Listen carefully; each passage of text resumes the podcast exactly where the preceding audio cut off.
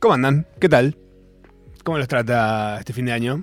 Bienvenidos a una nueva edición de Procrastinación Asistida.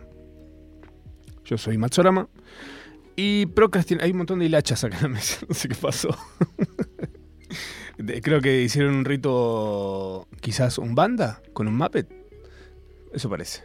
¿Qué es procrastinar? Te preguntarás, vos que venís por primera vez, porque te dijeron, poner la Radio Nacional. ¿Cuál? La Radio Nacional. Y no saben que hay una que es folclore, una que no es folclore. Y pusieron esta. Y estaban acá por primera vez. Y procrastinar es básicamente aprovechar el tiempo que no tenés para hacer cosas que no necesitas hacer. ¿Por qué este programa? ¿Por qué estamos haciendo esto? Y si vas a colgar cosas, hacelo bien. Esa es un poco la idea. El motivo por el cual estamos aquí reunidos en Congreso General Constituyente por voluntad y elección de los oyentes que lo componen. Estoy remixando el preámbulo de la Constitución Nacional. Bueno, bienvenidos sean. Hace un montón no nos veíamos eh, cara a cara, tete a tete, en persona, en vivo. La semana pasada por un paro, no cardíaco. La semana anterior porque había grabado y salió el de Adrián Lackerman. Que espero lo hayan disfrutado. Si no lo vieron, lo pueden ver en el YouTube de National Rock. O lo pueden buscar en Spotify. O en donde sea. No sé si. En internet. a esta altura ya no hace falta que les diga por dónde. Así que bueno, pasaron un montón de cosas en el medio. Dije, bueno, cuando vuelva vamos a hacer un repaso de todo lo que viví y procrastiné en todas estas semanas que pasaron. Principalmente creo que el tema que más nos atraviesa como mundo, así como fue la pandemia hace dos años, es el mundial. Que hasta ahora viene siendo bastante nocivo, casi como la pandemia. Pero bueno, está sucediendo la fiesta del fútbol. Para los que amamos y no amamos el fútbol, estamos todos en esa. Es inevitable como tener COVID. Básicamente, eventualmente te toca. Por algún lado te termina tocando. Así que nada, tomé un par de notas respecto al Mundial como para sacarnos encima ese tema primero. Pero después tengo un montón de cosas más para, para hablar con ustedes. Bienvenidos sean. Bueno, cuestión que la inauguración del Mundial generalmente es algo que a mí me apasiona. Como es lo más trolo que sucede en todo el Mundial, me parece. Incluso más que la ceremonia de cierre. Eh, y me pareció como que se la sacaron de encima. Digo, hubo tanta, tanta infraestructura, tanta inversión en, los estadios, en, inventar una ciudad que no existía, básicamente. Eh, que al final dijeron, che, hay que hacer algo para la apertura. No, bueno, fútbol. Que empiece, que empiece no sé, una coreo más o menos. Poner, tu prima no sabe hacer, no es la que hace coreos en las fiestas. No, bueno, pero.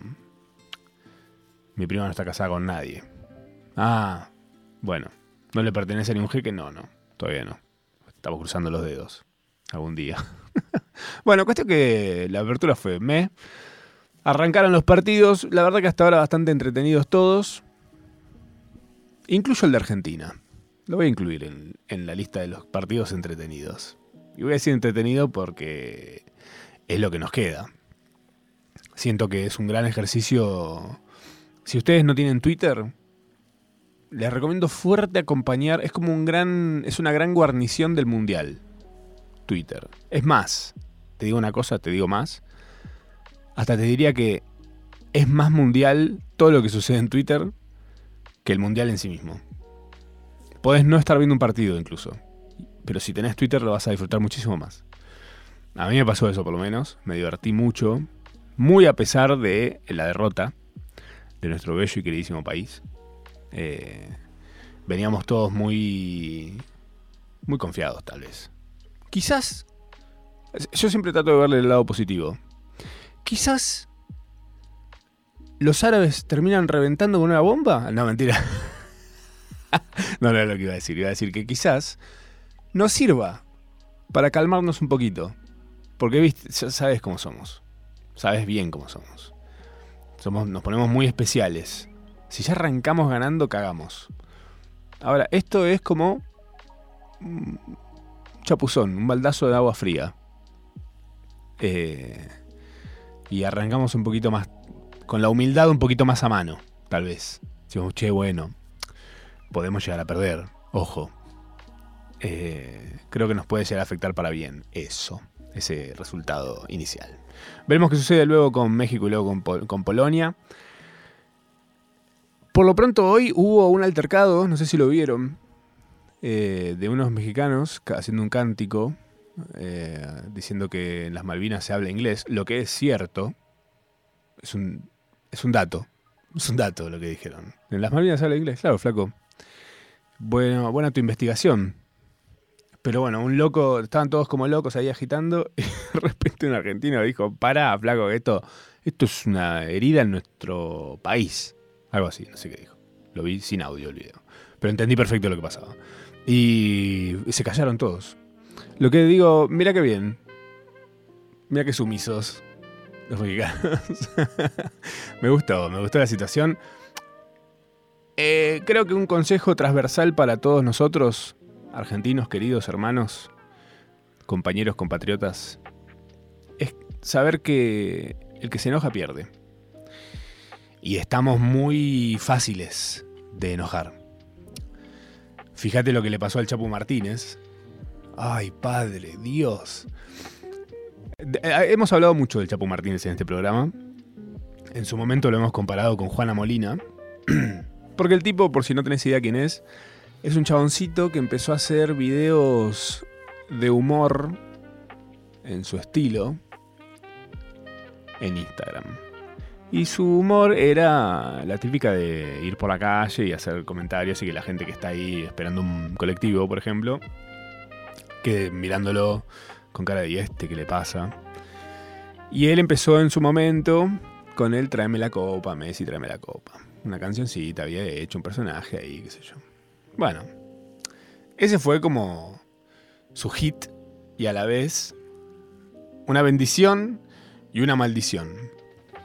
La, bendición de darle un palo de seguidores y la maldición de que eh, me, encantaría saber rastrear la primera persona que le dijo que era mufa. Porque eso fue una bola de nieve cayendo por la montaña, haciéndose cada vez más grande. Y bueno, el tipo básicamente no puede ni mencionar a la, selección argentina, eh, porque lo bombardean. Bueno, en su momento como que le fue bien haciendo humor. No sé si le fue tan bien como él esperaba, porque hizo teatro también y no sé si prosperó, pero mm, nada, en sus videos le iba bien, tiene un público. Eh, y de repente dijo, ¿sabes qué? La, hizo la gran Juana Molina y dijo, me voy a dedicar a hacer música. Y empezó a hacer trap y después hizo RKT. Y la gente le decía, flaco, vos sos un... Bueno, justamente flaco no le decían, le decían, gordo, vos sos un, bolsa de pedo, ¿qué estás haciendo cantando trap? Pues desde cuándo hay que ser flaco para cantar trap, digamos todo. Eh, bueno, pero cuestión que no, le hicieron la segunda jamás. Le, le basurearon fuerte la carrera musical. Eh, y como que el chabón dijo, bueno, está bien, ¿saben qué? Vuelve el Chapu. Vuelve el Chapu, el Chapu que todos querían. Y parece que tampoco querían eso la gente. O sea, no sé qué quieren. ¿Qué quieren? ¿Que el chabón mande un currículum a McDonald's y labure No entiendo. Tiene su público además, ¿eh? Tiene su público. En ambas cosas, en la música y en lo, y en lo otro, y en el humor. Bueno, cuestión que el chabón tiene sus cosas igual, ¿eh? Se gana un poquito el, no querer. Eh, en su momento sacó pasajes, consiguió unos pasajes a creo que 150 pesos para ir a Qatar. Eh, por un error que hubo en una página o algo así, no entiendo bien cómo fue.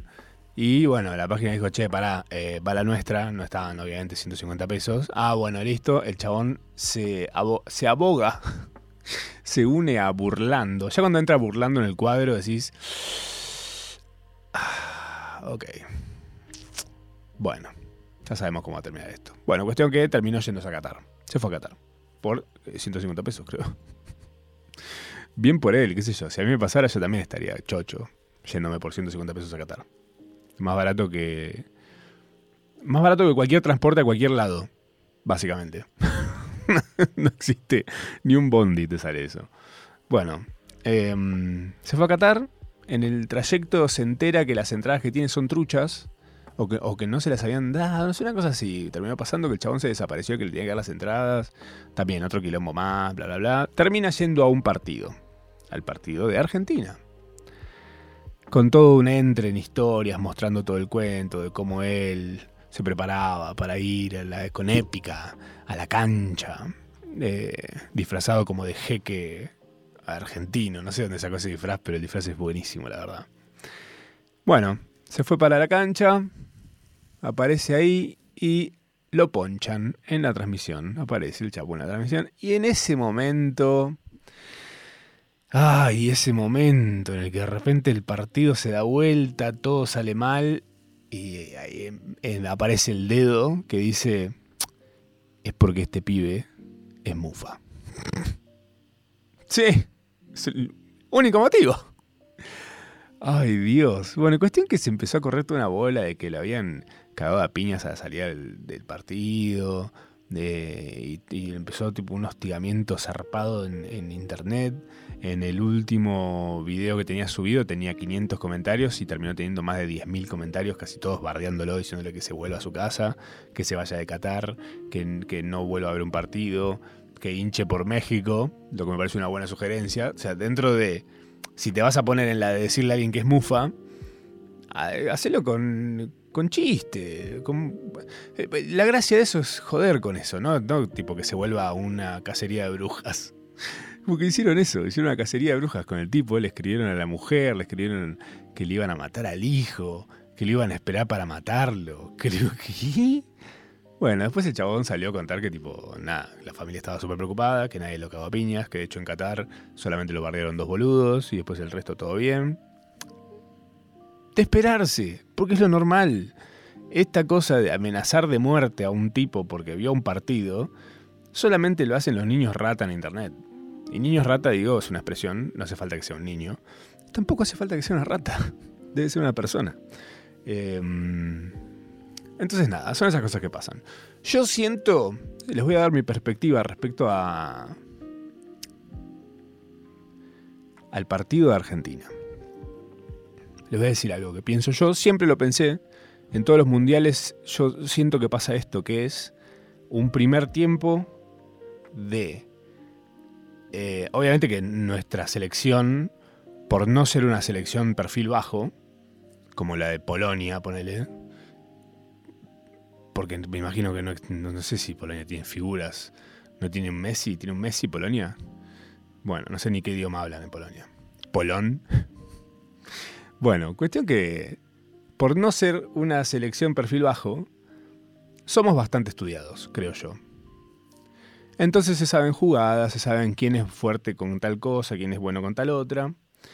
Y de repente, yo creo que algo sucede, se aprovecha eso a la hora de, un partido. Entonces se juega low key un primer tiempo, que es lo que sucedió, creo yo, en nuestro partido con Arabia Saudita. Eh, digo, los, los árabes hicieron esa, de dejarnos fluir el primer tiempo vieron cómo estábamos jugando y en el segundo tiempo hicieron pim pam, listo, fin, ya está. Y otra cosa que creo que nos afecta en ese plan es que nos desestabilizamos fácil. Entonces, ante la primera anulación, ya estamos todos como...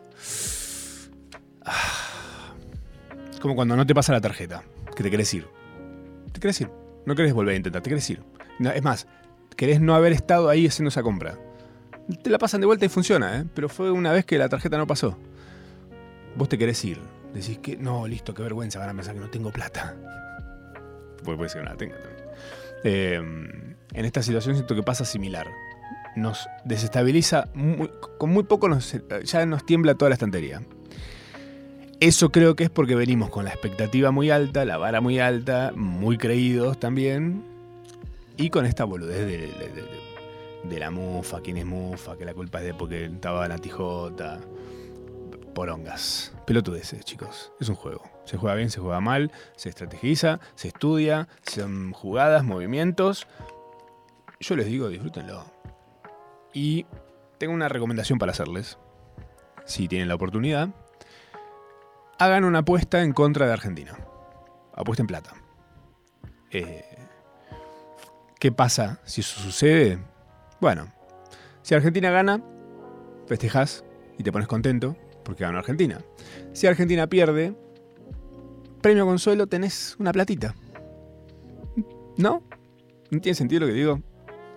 Obviamente voy a apostar contra, contra Argentina en el próximo partido, esperando perder plata. Voy a esperar perder plata. Ese es mi, ese es mi objetivo.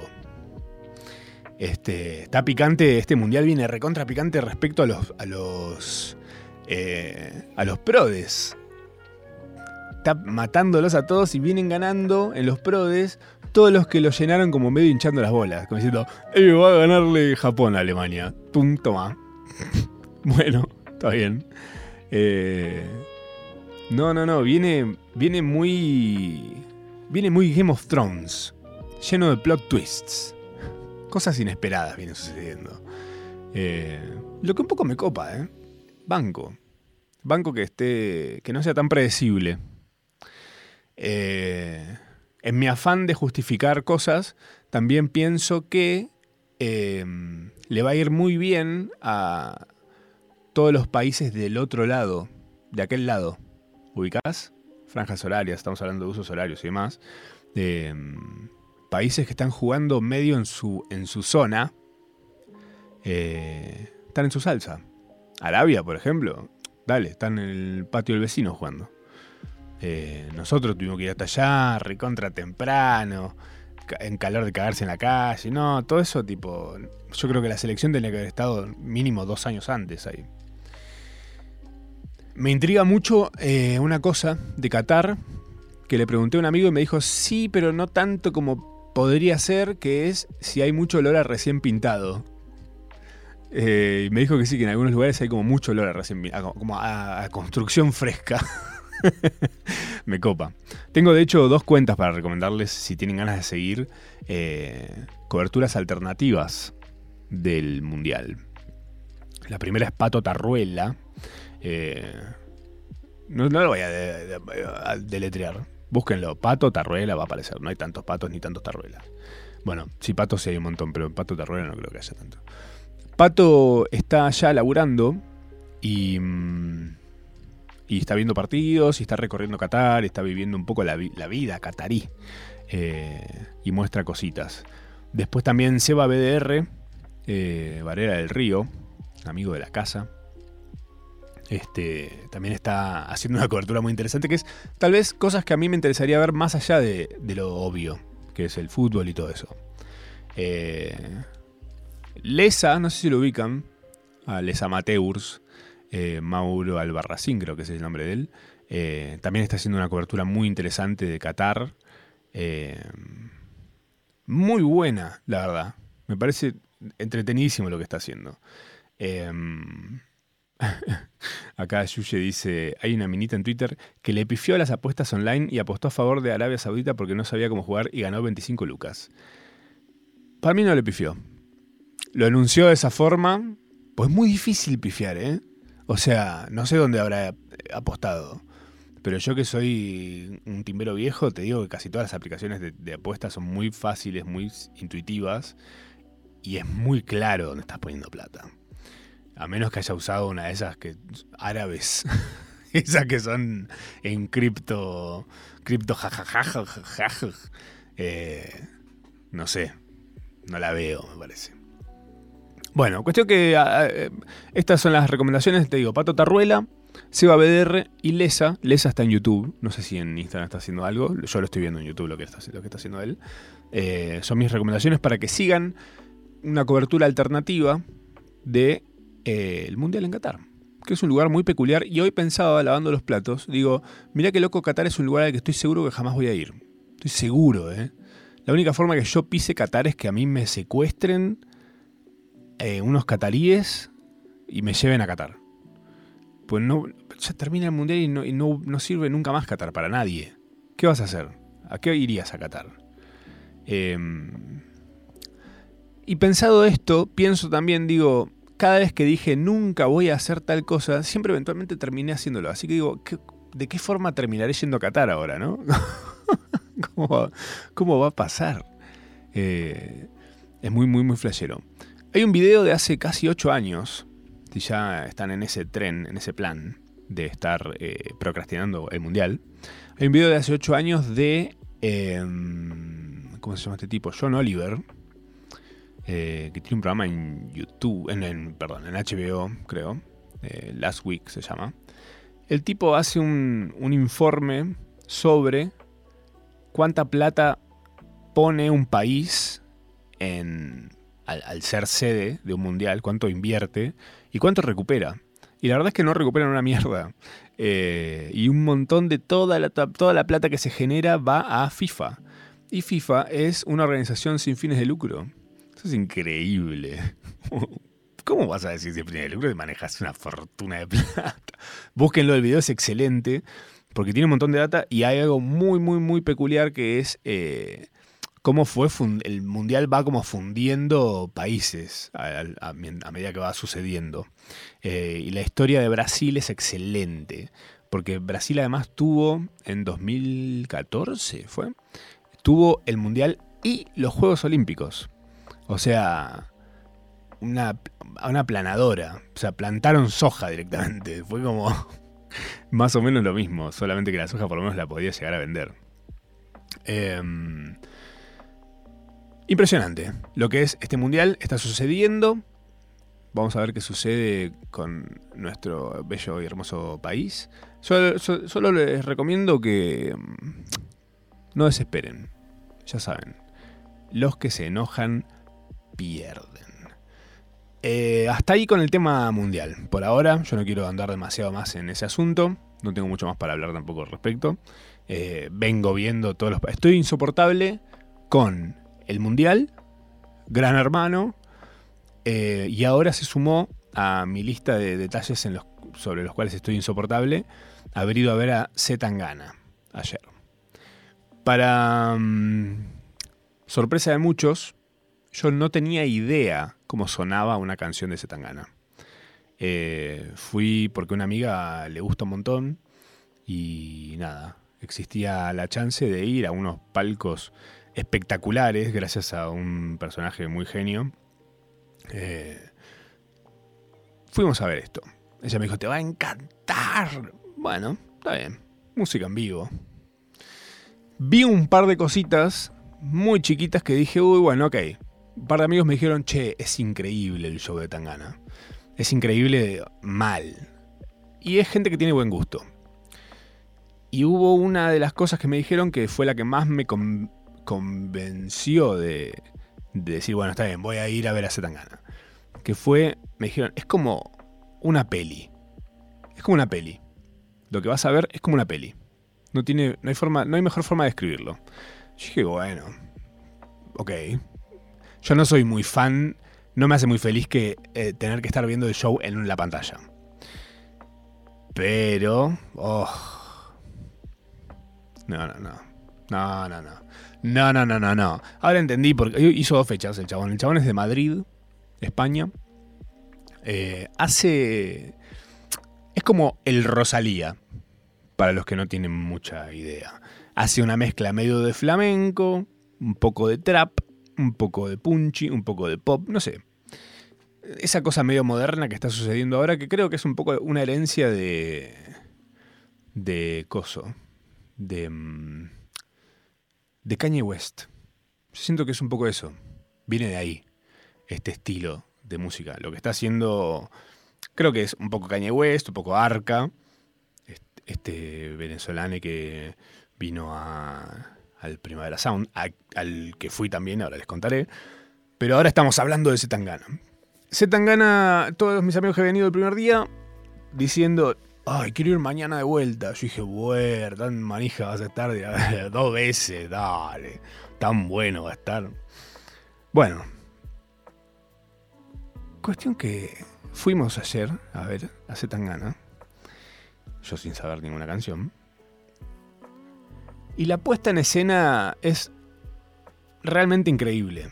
Este tipo iba a venir al Lola Palusa pasado. Eh, el Lollapalooza que se canceló en su momento. ¿Fue el pasado? Sí, creo que sí. Sí, sí, sí. Eh, iba a venir ese Lollapalooza, al final se bajó un poquito antes de que sea el Lollapalooza. La gente puteó como loca, por supuesto. Ahora, cuando vi este show, digo, claro, claro, no, no. No, por supuesto, mira si va a ser, no, deja, dejar, claro. Mira que va a ser este show en un Lollapalooza. Lollapalooza son como medio fast food los shows, ¿viste? Como es la pantalla, un par de cositas, fin. Ahora, la puesta en escena del show de este tipo, increíble. Tiene dos secciones, una sección de cuerdas, una sección de vientos, lo que sería violines, violas, violonchelos, y otro lado trompetas, tubas, etc. Por si no tiene idea de lo que es cuerdas y vientos. Eh, suena de la concha de la lora. Pero más allá de eso, hay como toda una narrativa en todo lo que va sucediendo en el escenario. Todos los músicos son como también personajes el tipo está medio en personaje también. Lo que también me sorprendió porque digo, eh, Zetangana es un chabón. Es un chabón heterosexual, lo que significa. No, no, no, tiene que con su sexualidad, sino que más con que. A, a esto voy. Cuando vos vas a un show de un chabón, generalmente el chabón está ahí cantando de acá para allá con el micrófono, en fin, nada más.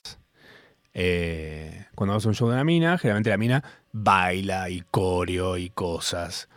Salvo que vas a, vas a saber, no sé, a, una cantante lírica, ponele. Pero, por ejemplo, a Nicky Nicole se le reclama mucho que no baile.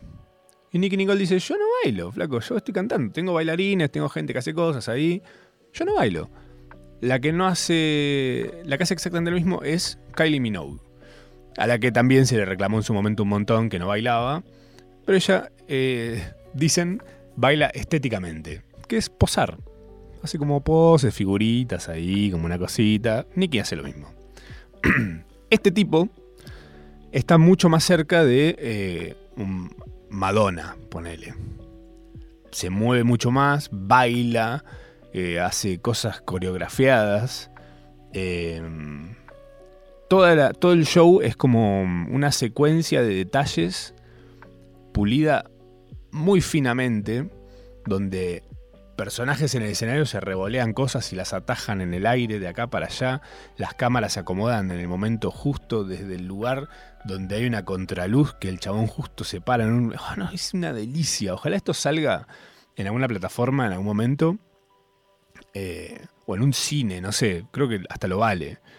Em, pero realmente es como ver una película ser filmada en vivo, en tiempo real. Y muy buenas las canciones, muy variadas. Hay temas muy arriba, temas tranquilos. Apareció Nati Peluso en un momento. Eh, hizo un tema divina, tremenda, zarpada. El, el, entourage de voces que cantan junto al, junto al tipo, increíbles también. Mucha, mucho flamenco, mucho esa onda. Eh, eso era el aporte general. El tipo tiene un Tiny Desk que es buenísimo no sé si ubican Tiny Desk, esta serie de la cual también hubo uno de Trueno hace no tanto, muy lindo. Pero bueno, es una serie de videos, de sesiones, de artistas que hacen un par de temas en un lugar. Ahora está como cambiando el formato y están haciéndolo de diferentes lugares del mundo, diferentes artistas del mundo. Entre ellos, Trueno en la boca y Zetangana en una. como una especie de mesa de. parece una última cena la disposición de la mesa. Y eh, hay un momento, una sección del show en el que hacen el Tiny Desk, básicamente. Y es alucinante. De em, covers de todo tipo. El ritmo del show es increíble. Y bueno, eh, efectivamente te vas con ganas de verlo al día siguiente de vuelta. Impresionante. No me suele pasar, ¿eh? Y pienso, pienso lo siguiente. Sé que es al pedo comparar. Puedes decir, bueno, ¿qué, ¿por, qué está, por qué, qué necesidad de comparar? Pero bueno, yo vivo de esto, viejo. A mí me gusta comparar. Así funciono. Entonces yo digo, pienso, digo, Coldplay. Coldplay. ¿Por qué, ¿Por qué le tiene que ir a pegar a Coldplay? Pero porque... Mm, Coldplay, chicos. ¿Sabes lo que pienso? Que eh, si hay que hacer una, una comparación, siento que el show de Tangana. Eh, Tangana es feo. Tangana es un, es tipo feo. Físicamente no es hegemónico. Eh, de cara es bastante más o menos. Tirando a menos. Pero tiene muchísimo carisma. Muchísimo carisma. Mucha onda tiene. Mucho talento. Se le nota. Está muy confiado. ¿Crees, ¿Crees en el matrimonio? Yo dije, volví a creer en el matrimonio. Igualitario, no igualitario, no me importa. Eh, siento que todos nos queríamos casar con Zetangana en ese momento. Te guste o no lo que hay ahí, ¿entendés? Entonces dije, mira, esto es porque el show de Zetangana, con tan poco, hace tanto, que es como... Te coge como un feo.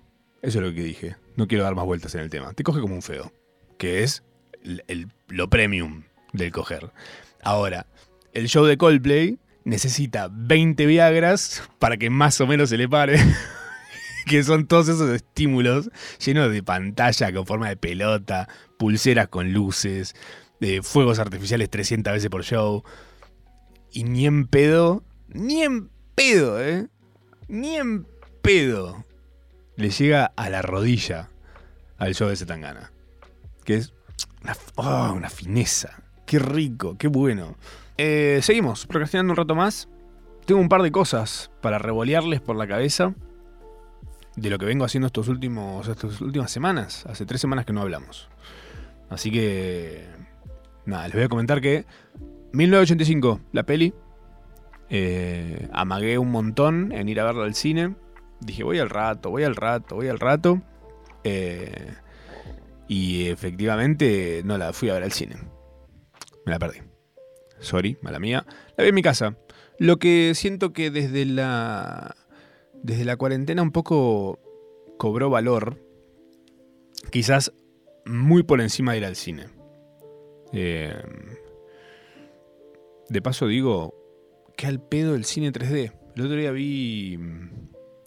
¿Qué fui a ver en 3D? Wakanda. Wakanda Forever. Eh, muy al pedo muy al pedo. ¿Para qué 3D? No hace falta. No lo están ni aprovechando el 3D. Eh, pero ahora vamos a eso. Estaba hablando de 1985. Esta peli, este peliculón argentino. Que no sé si lo vieron. Pero está en Amazon Prime Video. En esta plataforma. Eh, ya está para verla. Si quieren, la pueden ver. La vi ahí. Me gustó un montón. Me pareció muy flashera y me invitó. Me gusta mucho cuando pasa esto. Siento que esa es la mejor forma de que una película me guste. Me puede gustar al punto de me entretiene, me fui contento, fin, chau.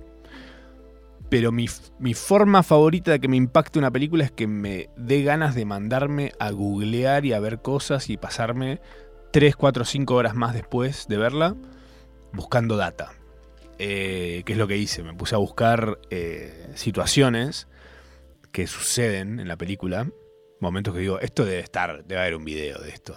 Y efectivamente hay videos, momentos de los juicios y cosas así, y te pones a investigar sobre las personas que aparecen y decís, ah, ¿qué habrá hecho esto después? ¿O qué, está la, qué pensará esta persona de la película? Eh, y la verdad es que es muy movilizante. Em, se los recomiendo un montón. Ver la película y dejarse llevar por esa corriente procrastinadora de investigar más allá de lo que ves en la peli. Está buenísimo. Aguante la historia. Eh, teniendo sus claroscuros, obviamente, pero qué bueno poder volver hacia atrás y aprender y ver todas esas cosas. Me encanta, me apasiona muchísimo. Hablando de la historia, y justamente del año 1985, mi amigo Tato me hizo conocer a un youtuber que tal vez es hoy por hoy mi youtuber favorito. Lleva meses sin subir nada, espero sea porque está trabajando en su próximo video.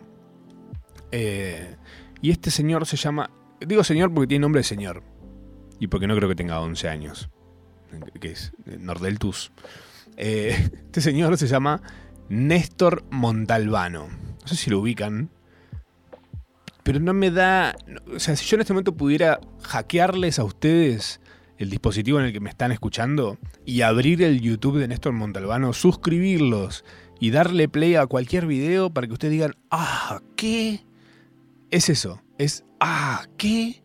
Néstor Montalbano se llama. Néstor hace unos videos que resume año a año la historia argentina. Pero la forma en la que lo hace tiene un poco, siento que se merece estar en el estante que, guardo mi recuerdo del show de Zetangana. Como digo, qué fino, qué bien hecho esto. Em, el tipo lo que hace es narra lo que sucede en un año sin intervenir, más que usar material. Eh, cuenta lo que sucedió en todo un año en Argentina, usando música y usando videos, cosas de la tele. Eh, y así va encadenando todos los sucesos de una forma increíble. ¿eh? Increíble, ¿eh? No. Increíble. Néstor Montalbano, se los voy a decir 500 veces más. Eh, lo ubican y tiene videos, no sé, desde el 46 por ahí, empieza como a hacer videos cortitos, que digo cortitos, pero tienen sus datas, obviamente después te das cuenta que es corto porque no hay tanto material, pero a lo largo que, a medida que van pasando los años, creo que el último es del 95 o por ahí. Eh, y dura una hora y media, ponele. Pero se te pasa volando mal. Y te juro que además te pones a verlos y flashás un montón con lo que vas cruzándote en el video. Pues decís, oh, cierto. Te agarra como una especie de nostalgia y de cosa de viejo choto. Que me pasa a mí que nació en el 86. Eh, pero también me sucede con las cosas que sucedieron antes de mi existencia. Así que simplemente es increíble la forma en la que este hombre nos lleva a recorrer eh, la historia argentina. Muy entretenido, muy, muy entretenido. Muy entretenido. Eh, me parece espectacular realmente. Eh, Néstor Montalbano, le voy a decir, dije 500 veces, le voy a decir 500 veces. Los últimos 10 minutos del, programa voy a hacer yo diciendo Néstor Montalbano, Néstor Montalbano, Néstor Montalbano. hablando de películas con alto valor histórico, ahora sí, fui a ver em, Wakanda Forever y, ¿cómo se llama? Black Adam. Oh. Black Adam me hace acordar a cuando yo era chico y jugaba. Yo hacía esto con mis amigos. Pueden decir que pesado, que moplo, pero hacíamos películas con mis amigos. ¿Cómo películas? Películas como el show de Zetangana, o sea, películas en vivo. Escribíamos guiones. Atendé esto, esto es increíble. Mirá lo locos teníamos, obviamente, cada uno tenía su, su batallón de muñecos de los caballeros del zodíaco y demás. Entonces cada uno hacía películas. Decía, bueno, voy a hacer una película. Entonces un día venían tus amigos a tu casa y vos hacías toda la película y los otros miraban la historia que vos estabas contando con tus muñecos. Básicamente eso. Siento un poco que Black Adam parece una película hecha por un niño, por un, por un amigo al lado tuyo a tus 10 años, haciendo así con sus muñecos diciendo, ah, te destruiré, maldito, ah, ¿cómo tú crees que tus poderes son mayores que los míos? Eh, es eso. Y si la ves desde ese lugar, es un peliculón. Y, digo, ¿qué estamos esperando de las películas también, no? Porque siento, mucho, mucha gente está como diciendo, no, la verdad es que últimamente el cine de, de héroes viene siendo, dejando mucho que desear. ¿Qué quieres ver? ¿Qué quieres ver? ¿Qué querés ver? ¿La roca tirando rayos? ¿Qué más querés de eso? ¿Qué más querés? Que lean sábado. Ay Dios, hay que dejar de ser tan pelotudos. Y, o, ser más pelotudos. Si esto es ser pelotudo, hay que ser más pelotudos. Abrazarlo, disfrutar ser un pelotudo. Prefiero estos pelotudos que disfrutan una película de Black Adam eh, que un pelotudo que no la puede disfrutar porque necesita, no sé, que lo aburra la historia, que tenga un, un contenido un poquito más intelectual. Bueno, Wakanda Forever, que esa es la que vi hace menos tiempo, que es lo que le decía recién, que el 3D es al pedo total. Digo al pedo total, ¿sabes por qué? Porque me acuerdo del uso del 3D cuando yo era chico. En mis años, el uso del 3D era. El, el 3D se usaba, por ejemplo, en películas de Freddy Krueger, ubican el de la cara toda corte Toti Siliberto. Qué forro diciendo esto, Dios. Bueno, que, Toti, no, Freddy Krueger. Em, o en, no sé, un ejemplo más para este lado más cercano, eh, Destino Final. En esas películas, el 3D se usaba para que las cosas salgan de la pantalla. Salían de la pantalla. Literalmente vos veías algo que salía de la pantalla y casi como que flotaba en el aire en la sala del cine. Ahora simplemente se le da profundidad. O sea, es hacia adentro de la pantalla. Es como una cajita. Em, el problema del 3D es que las películas se filman para 2D y se utiliza también la técnica 3D. ¿Qué significa esto? Que hay distancia focal generalmente. Entonces la distancia focal te fuerza a que vos mires algo puntual. Pero la gracia del 3D es que vos puedas mirar, si yo quiero estar mirando una planta que está atrás, la puedo mirar con total foco. Y que el fuera de foco lo haga mi cabeza o mis ojos. Eh, acá es como que está forzado, entonces no termina de sentirse del todo 3D. Eh, te sacas los lentes y lo único que ves como desenfocados son los subtítulos. Eh, entonces me parece el pedo. Bueno, cuestión, Wakanda Forever. Wakanda Forever es la secuela de Pantera Negra, Black Panther. El actor que hacía de este superhéroe murió en el medio de una película y la otra. Entonces entiendo que tuvieron que hacer unos cuantos cambios. Eh, no creo que la película haya ido por este lado originalmente. Me interesaría saber, es más, voy a investigar esto. Me interesaría saber de qué se trataba la película antes de que Chadwick Boseman se muera. Eh, pero bueno, cuestión que cambiaron la historia. Resultó en una película que celebra al personaje, obviamente al actor también, que está bueno esto, está bien planteado. Medio falopa al principio respecto a eso, pero bueno, se desarrolla bien después. Es una película larga, dura casi tres horas, em, pero se pasa bastante bien, como es muy entretenida en general. Hay un par de eh, historias secundarias medio de más, no hacían tanta falta, sumado que es una película que está bastante cargada de data, entonces decís, no sé si quiero que me estés contando esta historia también ahora, ¿eh? por ahí después pero me parece que le está pasando algo a Marvel que es, viene un poco mmm, trastablillando con sus cosas. Digo, mi sensación respecto a esta película es que es la mejor película de esta nueva etapa de, de Marvel, que lleva ya unos cuantos años. O sea, siento que es la mejor película que salió desde Endgame, que es el final de la saga anterior, que es la saga del infinito. Eh, en esta película aparece un personaje nuevo que me encanta, que es Kukulkan, que Kukulkan también se lo conoce como Namor eh, de Talocan, que es el lugar de donde viene este tipo. Que en los cómics, este chabón eh, es como. es el paralelo a Aquaman de DC Comics. De hecho, este chabón, eh, Namor, existe dos años antes de que exista Aquaman. O sea, este es el original. Y este viene de Atlantis, este mm, es el rey de Atlántida, es rubio, también como era Aquaman en los cómics. Em, y nada, para la película lo cambiaron un montón, lo hicieron full azteca, eh, le cambiaron la historia, obviamente el aspecto. Eh, me copa igual este cambio, está buenísimo. Eh, porque creo que también tuvo, ganó mucho más peso históricamente la figura de Aquaman. Y ya Aquaman además ya tiene su historia, sus películas, ya sabemos que es del Atlantis y bla, bla, bla.